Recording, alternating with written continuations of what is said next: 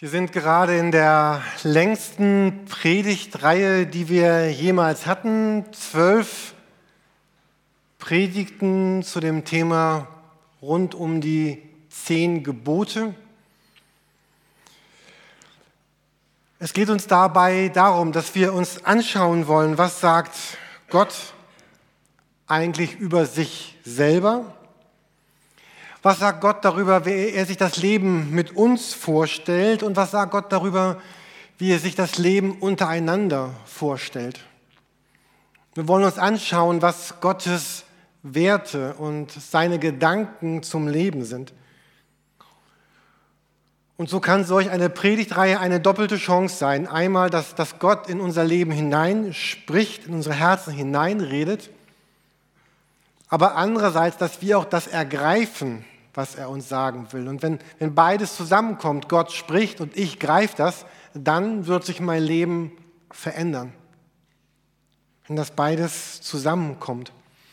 Und so laden wir immer wieder ein. Lasst uns diese Sonntagmorgen gemeinsam verbringen, neu gemeinsam in die Woche starten, gemeinsam singen, gemeinsam beten, gemeinsam auf Gott hören und uns sehen, sehen, was er uns als Kirche, als Gemeinde zu sagen hat.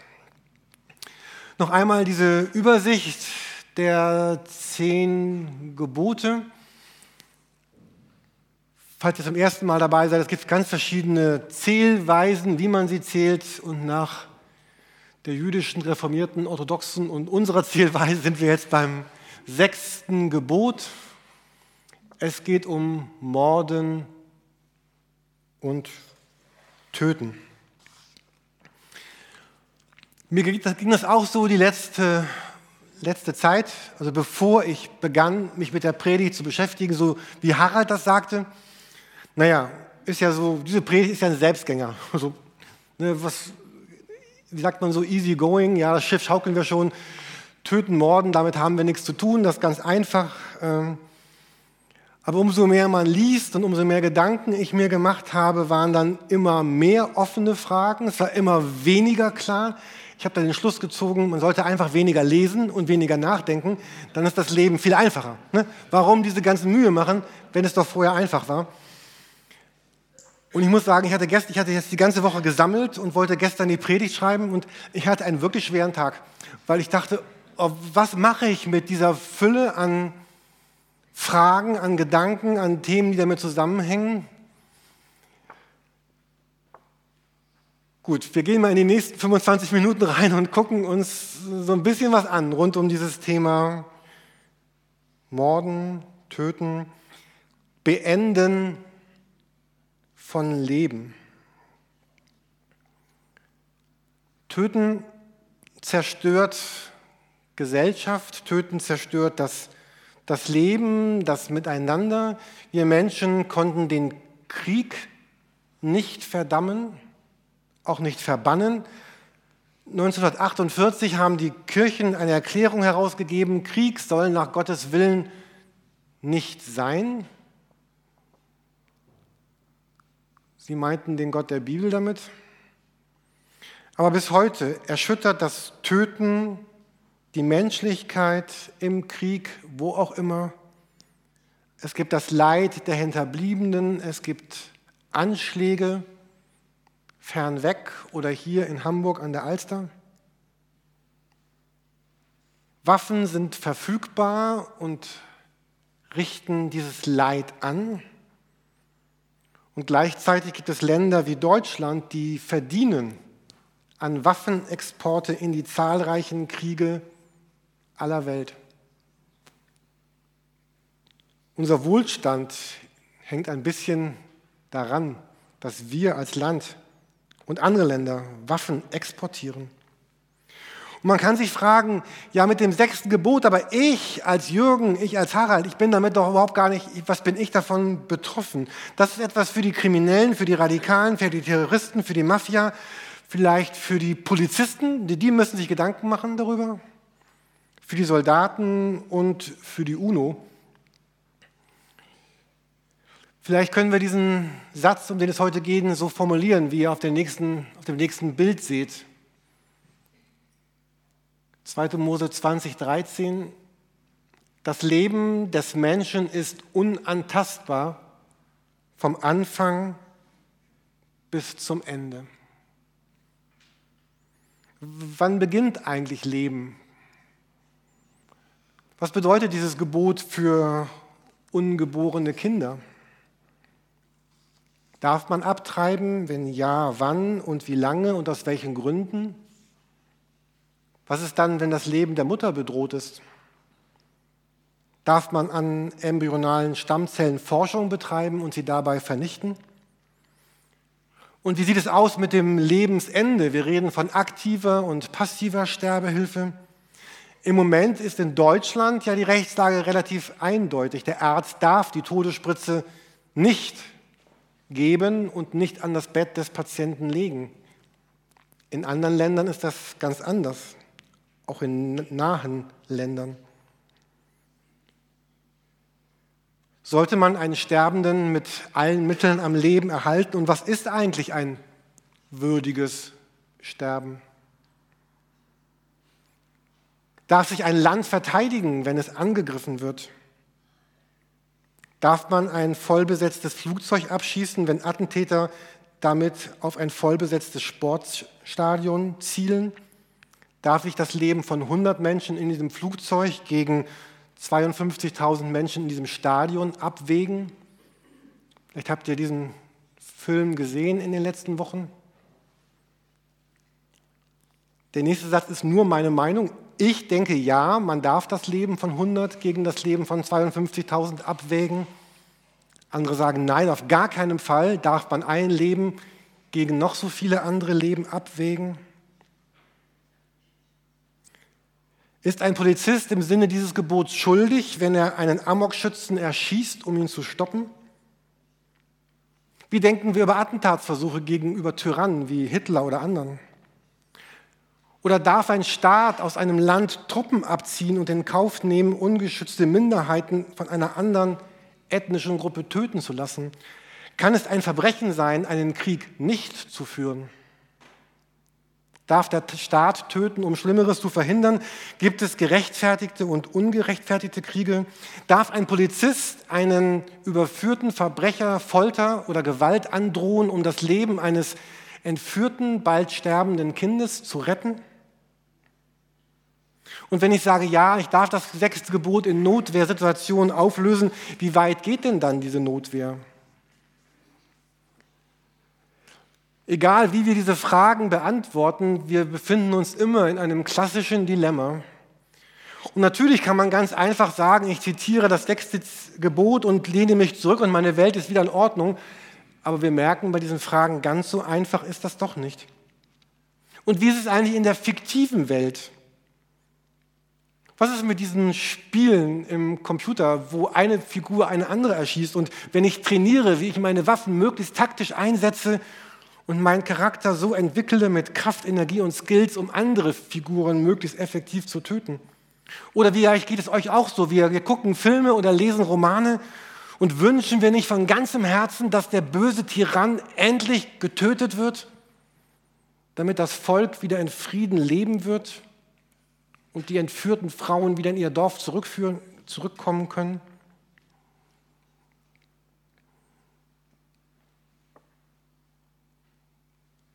Also wir können nicht sagen, dieses sechste Gebot trifft uns gar nicht, weil wir mit an Sicherheit grenzender Wahrscheinlichkeit weder willentlich noch unabsichtlich bisher jemanden getötet haben. Vielleicht, wahrscheinlich trifft das auf die meisten von uns zu. Wenn wir in einen tödlichen Autounfall verwickelt sind, wird die Sache schon wieder ganz anders. Gehen wir vielleicht erstmal einen kleinen Schritt zurück. Harald sagte, der Satz ist sehr kurz, du sollst nicht töten, töte nicht. Wenige Worte. Und es ist ganz schwer, diesen Satz richtig zu übersetzen, vielleicht gerade weil er so kurz ist. Und wenn wir uns unsere deutschen Übersetzungen angucken, dann findet ihr ganz verschiedene Übersetzungen. Zum Beispiel in Luther, Elberfelder Neue Leben, Schlachter, Neue Genfer Übersetzung, die hier ausliegt, falls ihr gerade reinguckt. 2. Mose 20, 13 sagt, du sollst nicht töten. Hier wird dieses hebräische Wort mit töten übersetzt. Aber jedes Töten? Töten ist ein sehr umfassendes Verb, das alle Arten, jemanden oder etwas ums Leben zu bringen, beinhaltet. Da ist das Töten des Huhns genauso betroffen wie Mord oder Unfall oder die Fälle, die ich eben angerissen habe. Andere Bibeln, wie die Einheitsübersetzung, Gute Nachricht, Neue Evangelische Übersetzung, übersetzen deshalb dieses, diesen Vers mit, du sollst nicht morden. Im Hebräischen soll es, ihr entdeckt damit meine Unkenntnis der hebräischen Sprache, sieben verschiedene Worte geben, die mit Töten in Zusammenhang stehen. Dem Tod überantworten, Blutrache, Töten, Abschneiden und Worte, die das Töten von Tieren beschreiben. Töten, Opfern, rituell, Schlachten. Und dieses Wort, was hier steht, kommt 45 Mal im Alten Testament vor. Ihr könnt es dort rechts lesen. Christian, sag einmal richtig, wie man das ausspricht. Ich habe es immer noch nicht begriffen. Ratzach. Ratzach. So ein bisschen holländisch gerollt. Ratzach. So. Ähm, so, und, und, dieses Wort kommt, kommt 45 Mal vor im Alten Testament, im ersten Teil der Bibel. Und bis auf eine einzige Ausnahme wird es immer benutzt für rechtswidriges Töten, also absichtliches oder unabsichtliches Töten. Es, es wird nie im Blick auf Gott gebraucht, außer einer Stelle, wo es um die Todesstrafe geht. Es geht nie um Tiere, also wäre jetzt kein Vers, den Vegetarier nehmen könnten, sagen, soll, Gott sagt, du sollst nicht töten. Dieses Wort Ratzach, Christian, wird, wird nie im Blick auf Tiere verwendet. Und dieses Wort, du sollst nicht töten, wird auch nie im Blick auf Krieg gebraucht. Also als ich damals meinen Wehrdienst verweigert habe, habe ich natürlich auch diesen Vers zitiert, aber eigentlich ist das biblisch gesehen gar nicht ganz korrekt, weil das, dieser, dieses Wort hat mit Töten im Krieg nichts zu tun. Es hat nichts zu tun mit Wehrdienst, mit vegetarischen oder mit Gerichtshandeln. Vielleicht kommt dieses Wort ursprünglich aus dem Bereich der, der Blutrache. Ne, du tötest jemanden aus meiner Sippe, ich töte drei aus deiner Sippe und so geht das dann weiter. Und so ist es ganz schwer, dieses Wort zu übersetzen. Es gab noch eine andere, einen anderen Versuch, dieses Wort zu übersetzen mit Totschlagen, weil weil töten ist vielleicht zu allgemein, morden, morden ist vielleicht zu eingeschränkt. Und jemand sagte, vielleicht sollte man besser übersetzen, du sollst nicht totschlagen. Willentlich oder unwillentlich. Und wir merken schon, es ist, es ist gar nicht ganz so einfach, auch diese ganzen Fragen, die ich zu Beginn der Predigt genannt habe, in Klammern, die ich natürlich nicht beantworten werde in dieser Predigt, ähm, diese Fragen mit diesem Gebot zu beantworten. Es ist, es ist gar nicht so einfach. Es gibt eine ganz interessante Stelle in der Bibel in 1. Könige 2. Da geht es um jemanden, der heißt Joab. Und ich lese uns mal diesen Text einfach vor. Äh, da spricht Gott. Und du weißt sehr wohl, was mir Joab, der Sohn der Zeruja, angetan hat. Was hat er Gott angetan? was er tat, den zwei Feldhauptleuten Israels, Abner und noch andere Namen, wie er sie ermordet hat und so im Krieg vergossenes Blut im Frieden gerecht hat und unschuldiges Blut an den Gürtel seiner Lenden und an die Schuhe seiner Füße gebracht hat. Könnt ihr nochmal nachlesen zu Hause, 1. Könige 2, Vers 5. Da geht es gar darum, dass Gott sagt, da war dieser Joab und im Krieg musste der Leute oder hat der Leute umgebracht. Aber neben dem Krieg hat er heimtückisch, nämlich diesen Abner und den Amasa, hat er die hinterrücks umgebracht. Und Gott unterscheidet sehr wohl, Joab, dieses, dieses, dieses hinterlistige Umbringen, das bringt dir den Tod. Dass du im Krieg gehandelt hast, ist noch ein ganz anderes Thema. Also wir sehen selbst in der Bibel, es ist einfach, es ist total kompliziert. Und man kann sich fragen, warum ist Gott dieses Gebot eigentlich so wichtig? Vielleicht kennt ihr den Vers 5. Mose 32, 39, den ihr seht auf der nächsten Folie. Da spricht Gott über sich selber. 5. Mose 32, Vers 39. Da sagt Gott, und ich finde, es ist ein Vers, der, der auch wieder nicht einfach ist. Gott sagt, ich bin es, der tötet und ich bin es, der lebendig macht. Ich bin es, der tötet, ich bin es, der lebendig macht. Also es ist fast so, als würde Gott dieses Gebot deswegen so wichtig sein, weil er sagt, Leben und Sterben, das ist meine Kompetenz, das ist meine Sache, das ist mein Bereich. Und lieber Mensch, fusch dich da nicht rein, halt dich da raus. Leben und Sterben geht dich nichts an, das ist meine Sache. Gott sagt, ich, ich gebe das Leben und es ist meine Sache, das Leben auch wieder zu nehmen. Aber ihr Menschen sollt das Leben achten, es ehren, es behüten, es entwickeln und es würdigen. Als würde Gott sagen, Leben ist, ist lebenswert und deswegen habe ich eine Grenze aufgerichtet, die nicht überschritten werden darf. Es gibt eine Umfrage unter den Deutschen über die zehn Gebote und 97 Prozent aller, die da befragt wurden, haben gesagt, ja, dieses sechste Gebot oder falls sie protestantisch geantwortet haben, das fünfte Gebot, das ist mir besonders wichtig.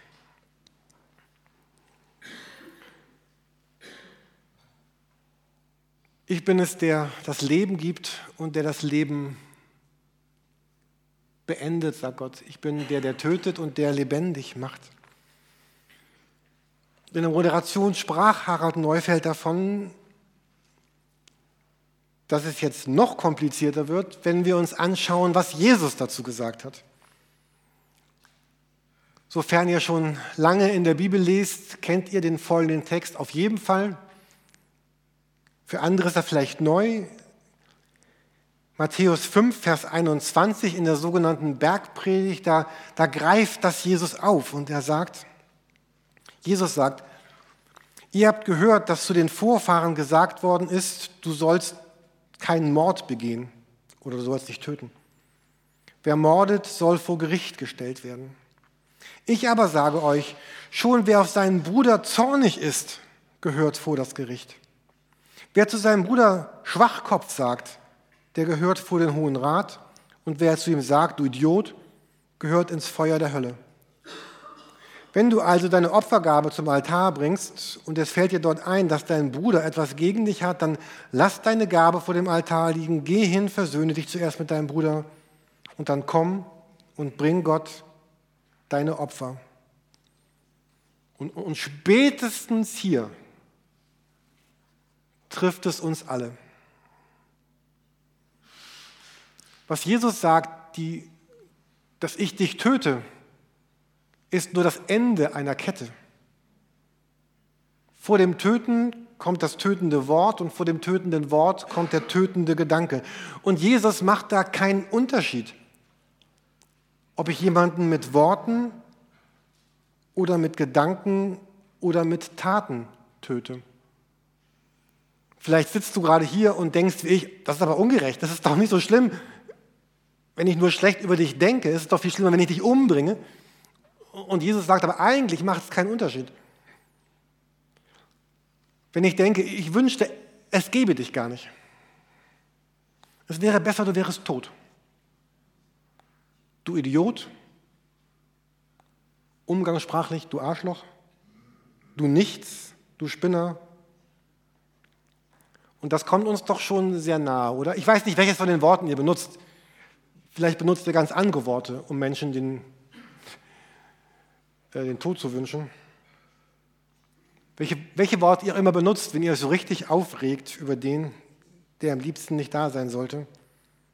Welchen Menschen würdest du am liebsten aus deinem Leben streichen? Es sind unsere Fantasien, denen wir freien Lauf lassen oder die wir bewusst stoppen. Und jemand sagte letzte Woche genau das. Das kann ich gar nicht, meine Fantasien stoppen. Und dann geht Jesus ja noch einen Schritt weiter. Zu Beginn der Bergpredigt sagt er, selig sind die, die keine Gewalt anwenden, denn sie werden das Land erben. Selig die Barmherzigen, denn sie werden Erbarmen finden. Oder nach einer moderneren Übersetzung, wie glücklich sind die, die sich nicht selbst durchsetzen. Also hier dreht Jesus dieses Gebot um und er, er formuliert es positiv. Es geht nicht nur darum, dass du jemanden nicht umbringst, es geht darum, dass ich mir so wünsche, sagt Jesus, dass du dem anderen, dass du das Gute schenkst, das Gute gibst.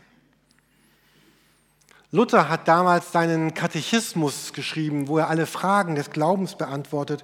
Und er schreibt dort zum, zu diesem Gebot, du sollst nicht töten, was ist das? sagt Luther. Wir sollen Gott fürchten und lieben, indem wir unseren Nächsten an seinem Leib keinen Schaden noch Leid tun und, sondern ihm helfen und fördern in allen Lebensnöten. Es geht also heute Morgen um viel mehr als um das Nicht-Töten. Es geht um das, das Aufbauen, das Bewahren, das, das Fördern, das Stärken, das Helfen in Taten und Worten und Einstellungen. Und Gott sagt, weil das Leben von mir kommt, deswegen ist das Leben in dem anderen und in mir ein sehr schützenswertes Gut. Leben ist nicht nur eine Mischung aus Aminosäuren, Zeit und Energie, sondern Gott sagt, ich bin das Leben und dein Leben ist mein Leben und das Leben des anderen ist auch mein Leben. Einen letzten Bibelvers möchte ich uns gerne noch zeigen. Da greift das Paulus auf, was Jesus gesagt hat. Und er sagt es so in Thessalonicher 5, Vers 15 im ersten Brief. Achtet darauf, dass niemand von euch Böses mit Bösem vergilt. Bemüht euch vielmehr bei jeder Gelegenheit einander und auch allen Menschen Gutes zu tun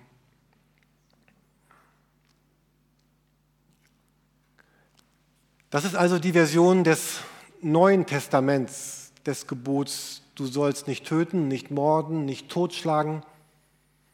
Und egal welches von den Worten du am besten findest, morden, töten, totschlagen, morden, töten, totschlagen, geht es hier einfach nochmal ganz, ganz, ganz viel weiter.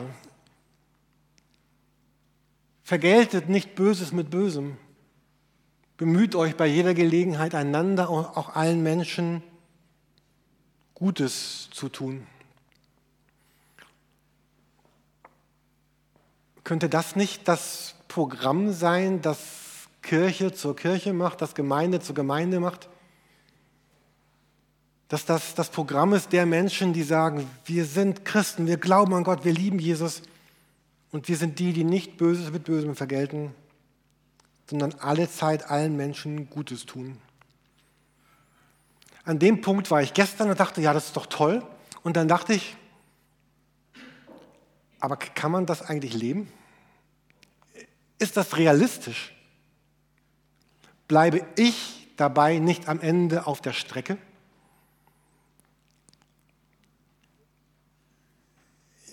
Ich habe so vier kleine Quadrate für euch, also abgerundete Quadrate. Also,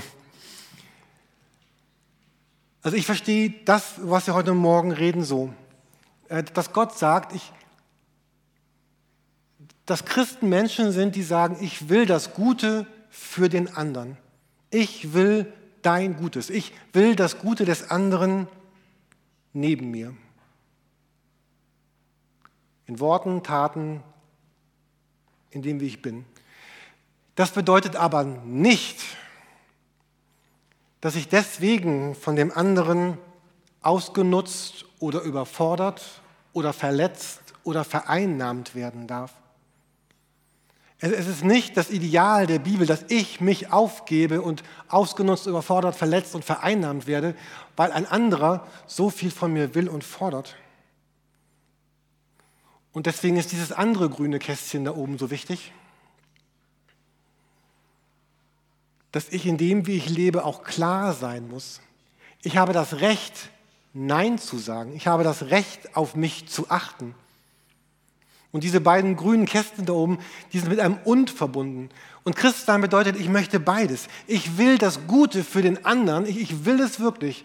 Und ich bin auch bereit, dafür etwas zu geben, an Zeit, an Geld, an Kraft, an Energie. Und ich bin auch bereit, Einschränkungen dafür in Kauf zu nehmen. Und ich darf auch klar sein. Ich darf auch Nein sagen. Ich darf sagen, nein, das tue ich nicht. Das, das kann ich nicht, weil es mich kaputt macht. Ich, ich achte auf mich selber, weil ich will darauf achten, dass ich nicht ausgenutzt, überfordert, verletzt und vereinnahmt werde.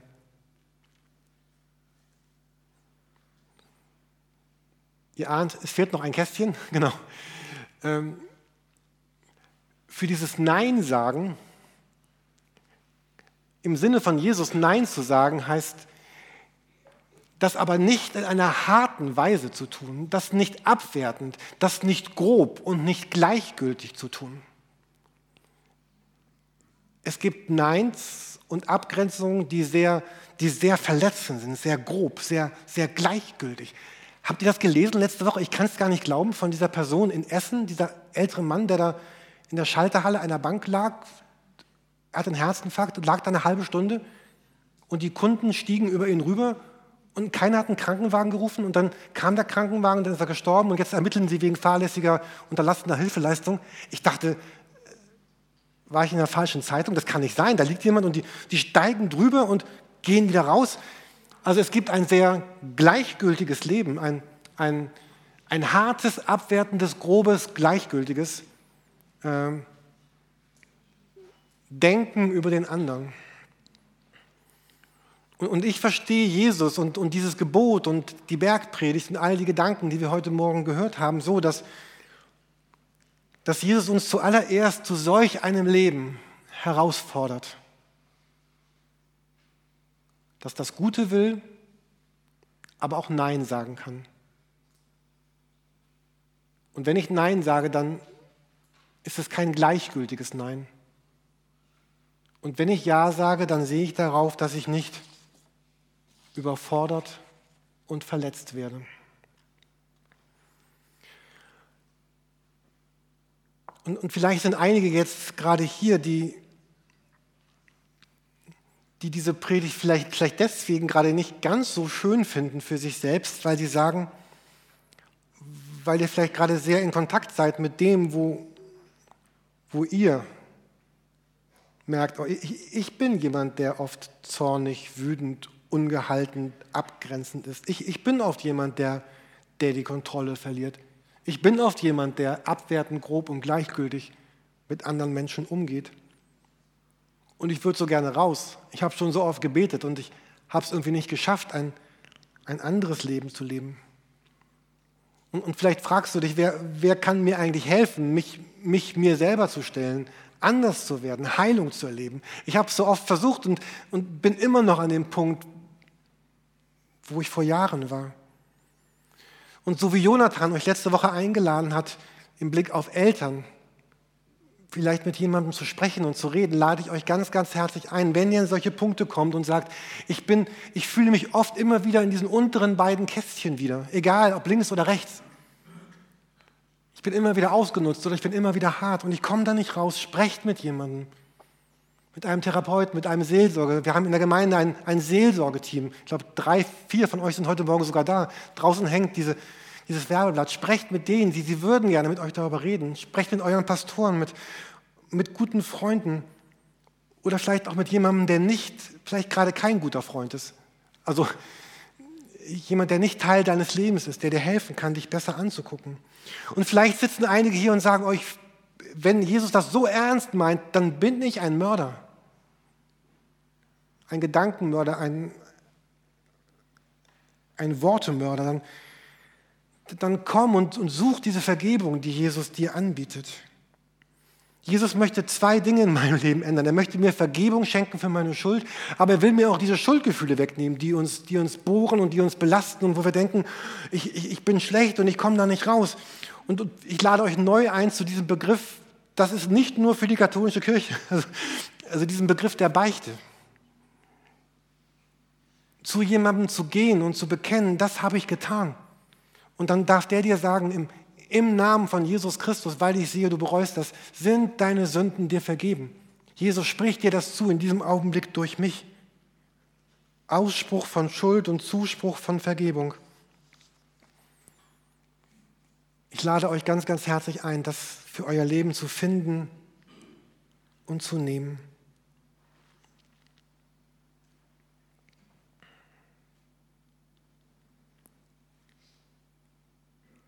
Gut, ich würde sagen, so, so, weit,